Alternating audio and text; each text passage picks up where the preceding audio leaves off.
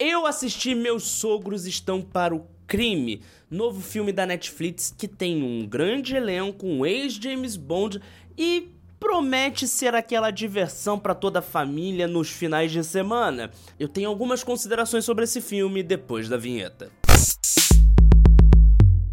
Meus Sogros Estão para o Crime é aquele filme que é uma diversão pra família, é uma diversão para os amigos. É um típico filme, se fosse feito lá no início dos anos 2000, teríamos o Adam Sandler como protagonista. Inclusive, esse filme é feito pela mesma produtora cujo Adam Sandler é dono. E, bem, o ator principal lembra muito o Adam Sandler em seus trejeitos, formas de agir e até um pouco fisicamente. Então, esse é um filme do Adam Sandler sem o Adam Sandler. É golpe. Parafrasear aqui de cultura, sempre divertido. Mas se tem uma coisa que não é golpe, é você se inscrever nesse canal e dar o seu curtir. Isso me ajuda a fazer novos conteúdos, trazer novos filmes e novas dicas para você. Na história, um jovem casal recebe os sogros em casa. Porém, esse cara é o gerente de um banco e os sogros são criminosos ladrões internacionais de banco. Tudo para dar certo, não é verdade?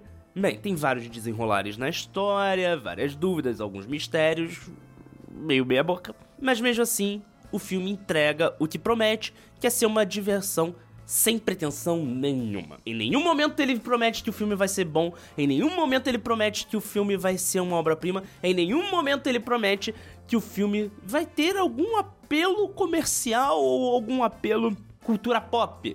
Ele só promete que você vai ter uma diversão de uma hora e meia, quase duas horas, para você comer uma pipoca.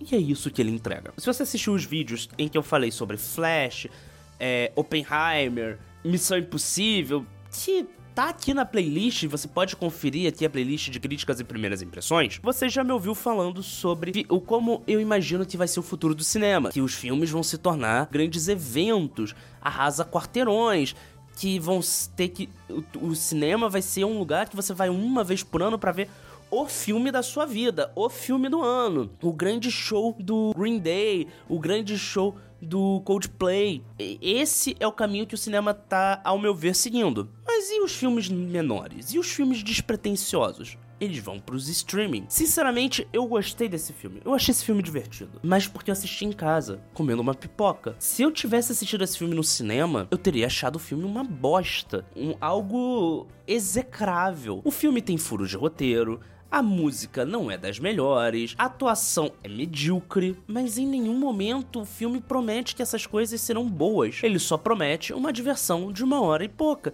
Tem piadas ruins, tem piadas boas e tem uma graça simples. Parece como se fosse dois, três, quatro episódios de uma série de TV besterol que foram emendados para fazer o filme. entrega. Tem até piadas previsíveis com o fato do Pierce Brosnan, ex-007, ter sido um ex-007. Então tudo aquilo compõe, tudo aquilo entrega. E sinceramente, assistindo em casa, eu digo, é um bom filme para você assistir em casa com seus amigos, com a sua família e se divertir é um filme só para isso, para você se divertir, para você desligar o cérebro e relaxar.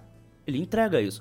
Inclusive, em vários momentos eu pausei, saí, fui comer alguma coisa, fui no banheiro, aí depois eu voltei, assisti mais um pouco, pausei e sinceramente eu não perdi nada da experiência. É diferente de um filme no cinema, que se você sai para ir do banheiro, você perde a imersão. Esse filme não. Então, o filme é ruim? Pra assistir no streaming, não. E é aquilo que eu, que eu tô, tô falando muito e parece que eu tô ficando repetitivo. O cinema tá ficando caro, a experiência do cinema tá ficando cara. E esses filmes simples que antes a gente iria assistir no cinema, iria discutir, sair contando piada, sair fazendo referência, estão cada vez perdendo esse espaço. E estão sendo cada vez mais encontrados no streaming. A pergunta é: isso é bom para nós consumidores? Isso é bom para a indústria em si? Bem, eu tenho muito que refletir sobre. Ah, esse foco automático toda hora dá problema, impressionante. Esse não vai ser o vídeo ainda em que eu vou falar sobre o que eu imagino que será o futuro do cinema, o, principalmente o futuro do streaming, é, se vocês repararam, eu tenho pincelado muito esse assunto ao longo dos vídeos, mas ainda não tem um vídeo específico sobre isso. Muito provavelmente em algum momento eu vou fazer esse vídeo específico para você não perder. É só você se inscrever no canal, seja no YouTube, seja no Spotify Pra você não perder esse assunto, porque eu tô lendo a respeito, eu tô pesquisando e eu tenho muitas coisas para falar sobre. Numa situação normal, eu terminaria o vídeo aqui. Porém, eu quero testar uma coisa nova, algo que nunca foi feito na história do YouTube mundial. A partir de hoje, no final dos vídeos, eu estarei respondendo comentários de vocês que deixaram aqui nos vídeos aqui embaixo. Então, se você está assistindo no YouTube, vai lá, comenta que nos próximos vídeos o seu comentário pode aparecer aqui. E eu selecionei alguns para ler a partir de agora e responder. Hack Santiago IT diz: KKKKKK. No vídeo tem esse Pokémon, que foi um dos shorts que eu postei, tipo, só de zoeira e viralizou. Obrigado a todos que gostaram desse vídeo. Arthur Costeiro 3527 diz: Primeiro. Segundo. Lucas Guiteiro Jacobina 9103 disse no vídeo em que eu falo sobre Missão Impossível. Isso.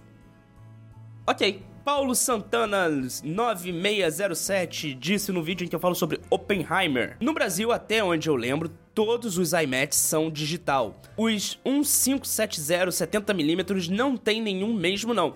Então, para ter a verdadeira experiência, tem que ir para fora do país. Fui no Espaço Itaú, mas ainda achei a tela boa. A cena do teste, que é bastante vertical, ficou bem legal. Fico imaginando que essa cena, num cinema com uma tela normal, deve ficar meio zoada mesmo. Ok, eu cometi esse erro, sinceramente, se você quiser ter a melhor experiência, a experiência que o filme foi feito, você vai ter que sair do Brasil, porque no Brasil nos falta o recurso técnico nas salas de cinema, porque provavelmente é caro demais para uma sala de cinema ter esse investimento. E vem aquilo que é o diálogo.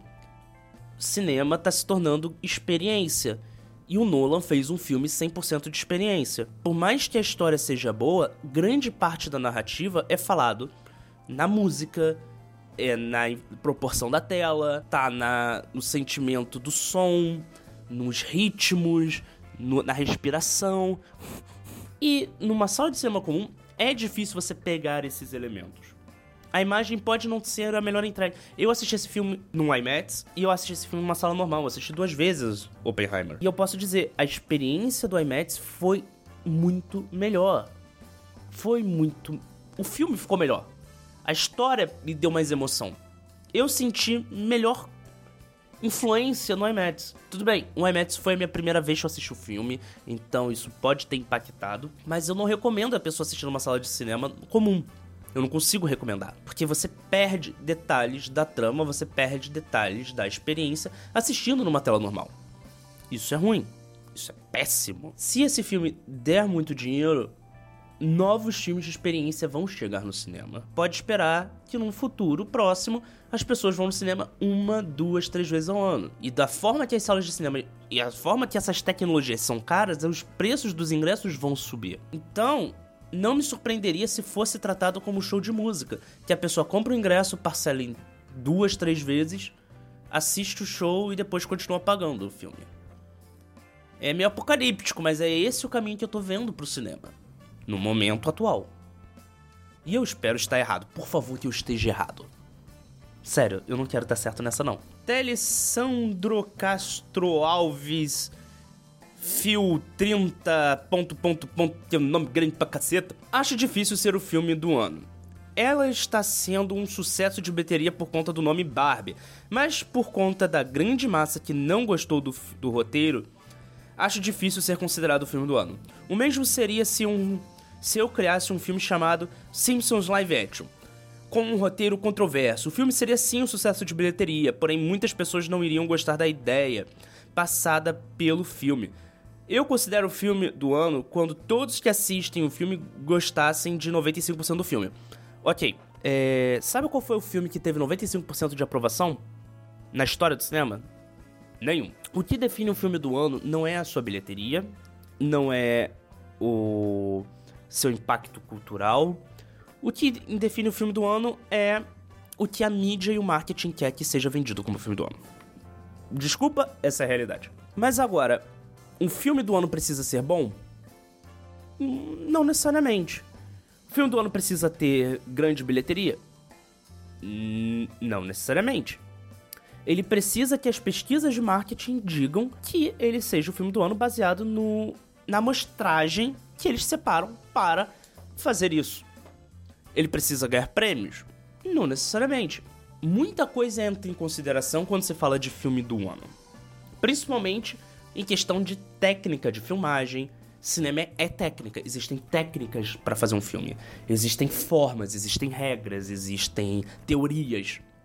E quando um filme entrega tudo isso de uma forma magistral, ele pode sim ser considerado um filme do ano também. Não pelo crítica, mas pela técnica. Um exemplo disso é Cidadão Kane, que é considerado por muitos críticos, por muitos teóricos, como o melhor filme já feito na história do cinema. Um filme maravilhoso, que se fosse lançado hoje em dia, na primeira cena já seria rechaçado pela crítica, porque os gostos mudaram e as formas de interpretação mudaram. A primeira cena de Cidadão Kane o Charles Foster Kane deixa cair o globo de neve e fala Roosebud, sendo que ele está numa sala totalmente fechada, sem ninguém dentro. E mesmo assim, o grande enredo do filme são as pessoas tentando descobrir o que é Roosebud. Mas se ninguém ouviu ele falando, como sabem que ele foram as últimas palavras dele? Entende? É um furo de roteiro gigante no considerado melhor filme já feito na história da humanidade. 2001, Uma Odisseia no Espaço, também considerado um dos melhores filmes já feitos é chato pra caralho hoje em dia. Um, se você assistir ele hoje em dia, ele é lento, ele é tedioso, mas é um marco da cultura pop e o filme é bom pra caramba tecnicamente, em questão de roteiro, em questão de filosofia. Muitos filmes hoje considerados cults, bons e suprassumos do cinema, quando foram lançados, foram massacrados. Blade Runner é um exemplo. Agora, falando do filme da Barbie, especificamente, ele tem um roteiro controverso? Não, ele tem um roteiro entrega o que ele vende. Ele entrega o que é a Barbie. Ele é um roteiro que dialoga com a ideia de Barbie ele está sendo controverso por uma questão de pessoas que não conhecem o que a Barbie representa estarem assistindo o filme e vendo a Barbie de outra forma, entendeu? Toda a ideia do filme da Barbie são coisas que todos os desenhos animados da Barbie já falaram de alguma forma, não tem nada novo ali.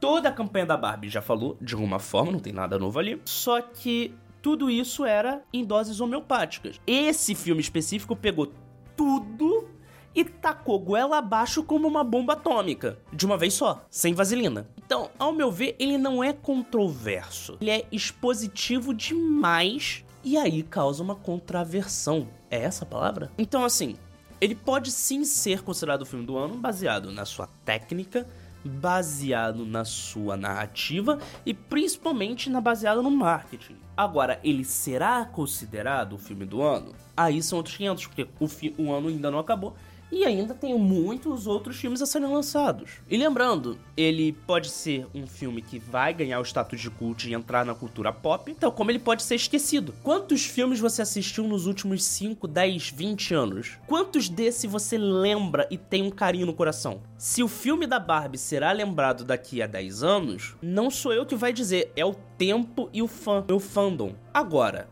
um filme do ano considerado pelo marketing não necessariamente será o seu filme do ano. Porque todo mundo tem um filme do ano especial, aquele filme que marcou para você naquele ano. Que não necessariamente é um filme no cinema, pode ser um filme do streaming. Como é o caso do vídeo, deste vídeo, deste filme que saiu. Que é um filme divertido para você assistir em casa, mas não divertido para você assistir no cinema. Esse pode ser o seu filme do ano, se for o seu gosto. Agora, um filme que 95% gosta, no dia em que esse filme surgir na história do cinema, que esse filme existir, ah, esse ser, não será o filme do ano. Esse será o melhor filme já feito na história da humanidade. E aí não existirá motivo para que outros filmes surjam, porque esse filme que agradou 95% será perfeito. Mas existe o Rotten Tomatoes. Rotten Tomatoes avaliou que 95% gostou. Não, não, não, não. O Rotten Tomatoes, ele avaliou que na porcentagem que eles têm ali, naquele universo, naquela taxa amostral, 95 pessoas gostaram. 95% gostou. Mas o Rotten Tomatoes não define toda a realidade do mundo. Porque tem muitos grupos que o Rotten Tomatoes não analisa. Ah, mas 95% dos críticos do Rotten Tomatoes avaliaram. dos críticos, crítico erra, tá? É só você ver todos os críticos que falaram que Star Wars nunca teria uma continuação porque era um filme bobo demais. Todos os críticos que rechaçaram Indiana Jones porque acharam que era bobo demais. Eu já falei mal de filme, eu falei bem de filme, que depois, quando eu revi, eu achei uma porcaria. Então, assim, é muito. Existe muito mais coisas entre o céu e o inferno do que sonham nossa raiz filosofia quando o assunto é cinema, cultura pop e audiovisual. E é com essa frase que eu termino o vídeo de hoje. Espero que vocês tenham gostado. Espero que vocês tenham gostado dos comentários respondidos. Vejo vocês no próximo vídeo. Tem dois vídeos aparecendo aqui na sua tela para você maratonar. E mande seu comentário aqui embaixo para que eu possa responder no próximo vídeo. Um forte abraço e tchau!